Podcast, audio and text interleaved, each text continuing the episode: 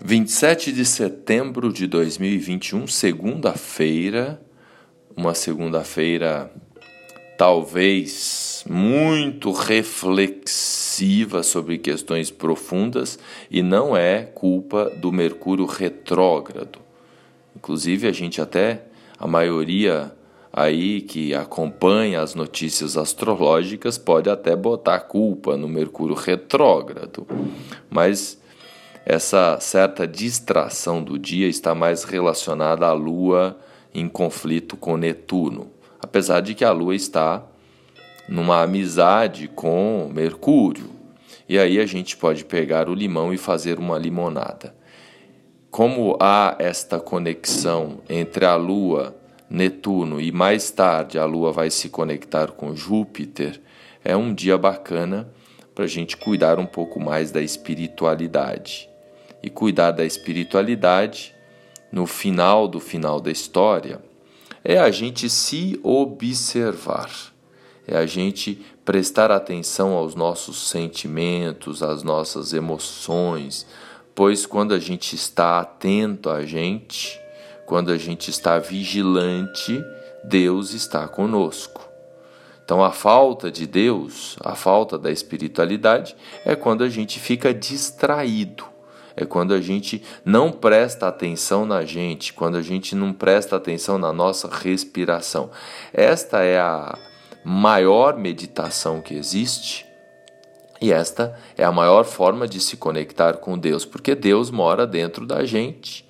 Deus está com a gente o tempo todo, e uma das formas, a mais poderosa, na verdade, da gente se conectar com o sagrado, que mora dentro de nós é a gente se lembrar da gente, a gente se observar, a gente se vigiar, a gente ter atenção aos cinco sentidos. E aí o resultado é que o Mercúrio retrógrado se torna positivo. Pois, na verdade, Mercúrio retrógrado, como eu disse da última, no último episódio, significa que ele está mais próximo aqui do planeta Terra. Então a gente eh, pode aproveitar que há mais conteúdo, há mais informações em todos os níveis circulando. É claro que um volume maior de conteúdo pode gerar dissonância cognitiva ou né, a gente pode aproveitar. Imagina que eu e você estamos trocando uma ideia. E aí aparece uma terceira pessoa no meio do nosso bate-papo. Essa a gente pode entender que essa pessoa pode nos atrapalhar ou a gente pode agregar, convidar essa pessoa para participar do bate-papo com a gente e aí a troca de ideias fica muito mais gostosa, né? Mais pessoas falando do assunto.